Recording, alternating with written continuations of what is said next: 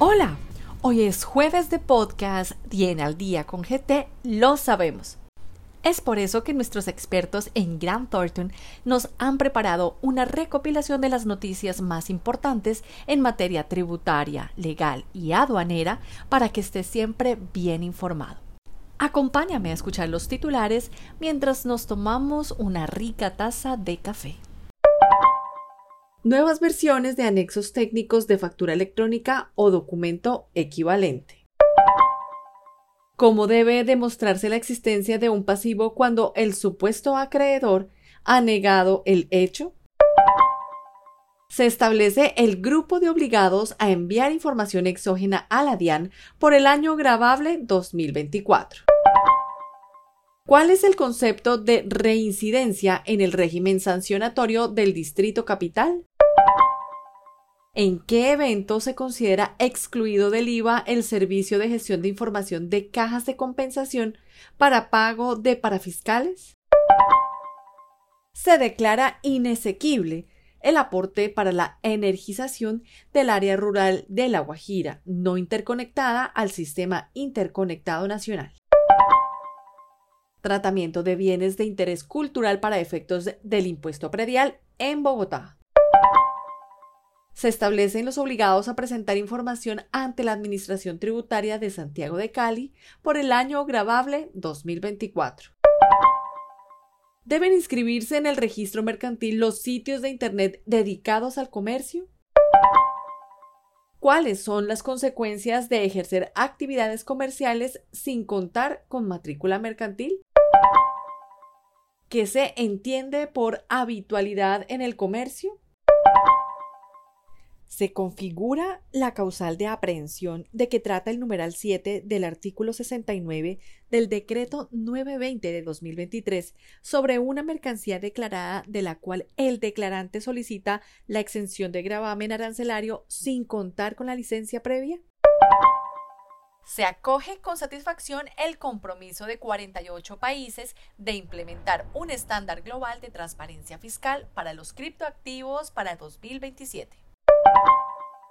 ¿Es posible emplear otros mecanismos de pesaje para presentar y justificar el informe de descargue e inconsistencias? Comencemos. Nuevas versiones de anexos técnicos de factura electrónica o documento equivalente. Mediante resolución, la DIAN expidió el nuevo reglamento por medio del cual se desarrolla el sistema de facturación se adopta una nueva versión del anexo técnico de factura electrónica de venta y se expide el anexo técnico del documento equivalente electrónico. Entre otros aspectos, se precisan las condiciones para que el documento equivalente electrónico de servicios públicos se considere soporte de costos, deducciones e impuestos descontables. ¿Cómo debe demostrarse la existencia de un pasivo cuando el supuesto acreedor ha negado el hecho? conforme a lo precisado por el Consejo de Estado, cuando el contribuyente solicita en su declaración un pasivo, pero el acreedor de éste niega el hecho, el declarante está obligado a demostrar todas las circunstancias de modo, tiempo y lugar referentes a la obligación. Para ello, el contribuyente debe presentar los soportes que ha debido conservar según la normativa contable y fiscal, por lo que la autoridad no está obligada a decretar inspección tributaria para establecer los hechos. Se establece el grupo de obligados a enviar información exógena a la DIAN por el año grabable 2024. Mediante resolución, la DIAN estableció el grupo de obligados a suministrar información tributaria por el año grabable 2024 y siguientes, así como el contenido y las características técnicas para la presentación de esta y se fijarían los plazos para la entrega. Esto teniendo en cuenta los cambios introducidos por la Ley 2277 de 2022 en relación con algunos conceptos del reporte de información asociados a nuevos impuestos, entre otros aspectos. ¿Cuál es el concepto de reincidencia en el régimen sancionatorio del Distrito Capital? Según lo indicado por la Secretaría Distrital de Hacienda de Bogotá, el aumento de las sanciones por reincidencia tiene lugar cuando se ha cometido una conducta sancionable dentro de los dos años siguientes al momento en que cobre firmeza el acto en el que se impuso previamente una sanción por la misma conducta. Conforme a ello, la reincidencia se considera un criterio de gradualidad de la sanción, así como los principios de proporcionalidad, gradualidad y favorabilidad. ¿En qué evento se considera excluido del IVA el servicio de gestión de información de cajas de compensación para pago de parafiscales? Los servicios prestados por operadores de información a las cajas de compensación familiar para la liquidación y el pago de aportes parafiscales mediante planilla integrada de liquidación de aportes PILA se consideran excluidos de IVA solo en la medida en que se encuentren listados en el artículo 1.3.1.13.13 del decreto 1625 de 2016, de acuerdo con lo expresado por la DIAN. Esto ya que la mencionada exclusión opera conforme a la naturaleza del servicio prestado se declara inesequible el aporte para la energización del área rural de La Guajira no interconectada al sistema interconectado nacional.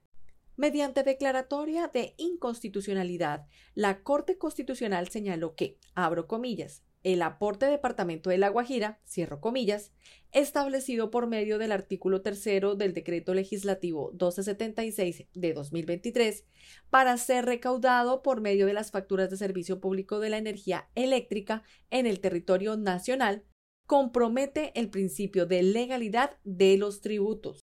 En consecuencia, los recursos recaudados bajo este concepto deberán ser devueltos. Tratamiento de bienes de interés cultural para efectos del impuesto predial en Bogotá. En Bogotá se encuentra establecida una exención del impuesto predial que oscila entre el 10 y el 100% para los inmuebles declarados como bienes de interés cultural, conforme a lo referido por la Secretaría Distrital de Hacienda. Para optar por la exención, entre otros requisitos, el inmueble debe ser uso residencial, comercial, dotacional, industrial o financiero tener máximo cinco pisos y haber sido equiparado al estrato 1 para el cobro de tarifas de servicios públicos. Se establecen los obligados a presentar información ante la Administración Tributaria de Santiago de Cali por el año grabable 2024. Mediante resolución, el Departamento Administrativo de Hacienda Distrital de Santiago de Cali estableció los sujetos obligados a presentar información a través de medios magnéticos en dicha jurisdicción por el año grabable 2024. Esto precisando el contenido y las calidades técnicas de la información a reportar y los plazos para la presentación. Deben inscribirse en el registro mercantil los sitios de Internet dedicados al comercio, los sitios de Internet por medio de los cuales el empresariado ejerce actividades de carácter mercantil se consideran establecimientos de comercio en la medida en que se utilizan para desarrollar los fines de la empresa, según las consideraciones de la Superintendencia de Sociedades. Conforme a ello, mediante circular 100 000002 del 2022, se emitieron instrucciones para las cámaras de comercio sobre inscripción de sitios de Internet en el registro mercantil. ¿Cuáles son las consecuencias de ejercer actividades comerciales sin contar con matrícula mercantil?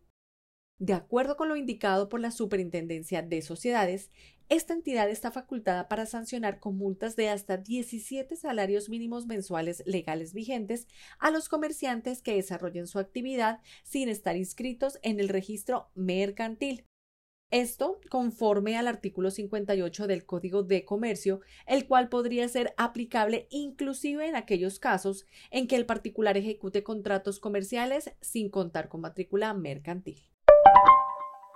¿Qué se entiende por habitualidad en el comercio?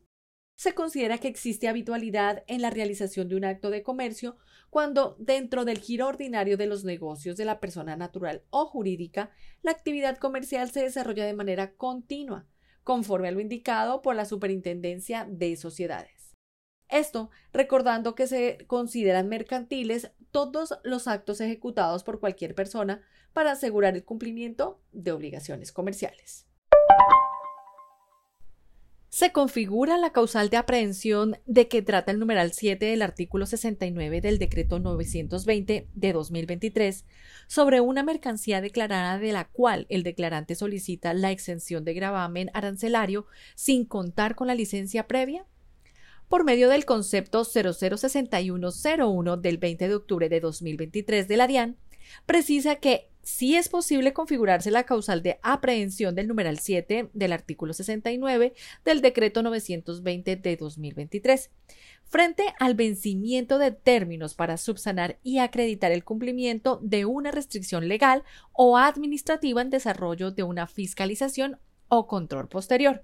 Mencionado esto, el régimen de licencia previa aplicable para la importación de bienes en la que se solicite exención de gravamen arancelario, el documento expedido como licencia previa constituye documento soporte de la declaración de importación, por lo que no contar con esta no podrá ser aceptada la declaración de importación y la autorización del levante de la mercancía se acoge con satisfacción el compromiso de 48 países de implementar un estándar global de transparencia fiscal para los criptoactivos para 2027. El secretario general de la OCDE, Matías Corman, acogió con satisfacción el anuncio de hoy de que 48 países y jurisdicciones tienen la intención de implementar el marco global de transparencia fiscal de la OCDE para la presentación de informes y el intercambio de información con respecto a los criptoactivos para 2027.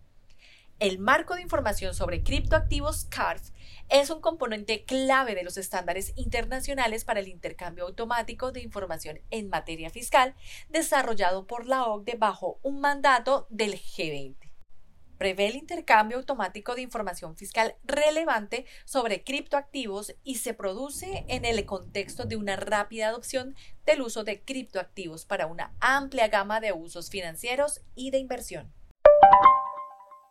¿Es posible emplear otros mecanismos de pesaje para presentar y justificar el informe de descarga e inconsistencias?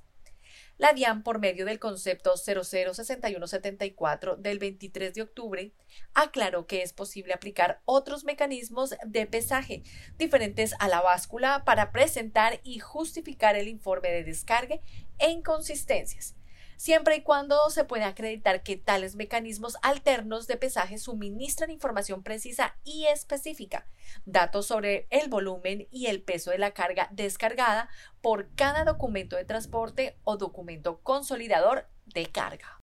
Hasta aquí nuestro boletín informativo. Para saber más sobre estas y otras noticias, lo invitamos a visitar nuestra página web www.granthornton.com.co en la sección Boletines o búsquenos en su plataforma favorita. Nos encuentra como Al Día con GT. O escanea nuestro código QR para que pueda acceder directamente a todos nuestros podcasts y conocer sobre nuestros próximos eventos. Recuerde, Al Día con GT lo acompaña a donde usted vaya. Hasta la próxima. Los boletines generados por Grant Thornton son solamente informativos y no configuran asesoría de ningún tipo de manera que no seamos responsables por interpretación o por el que se haga de estos. Las noticias publicadas pueden estar sujetas a cambios.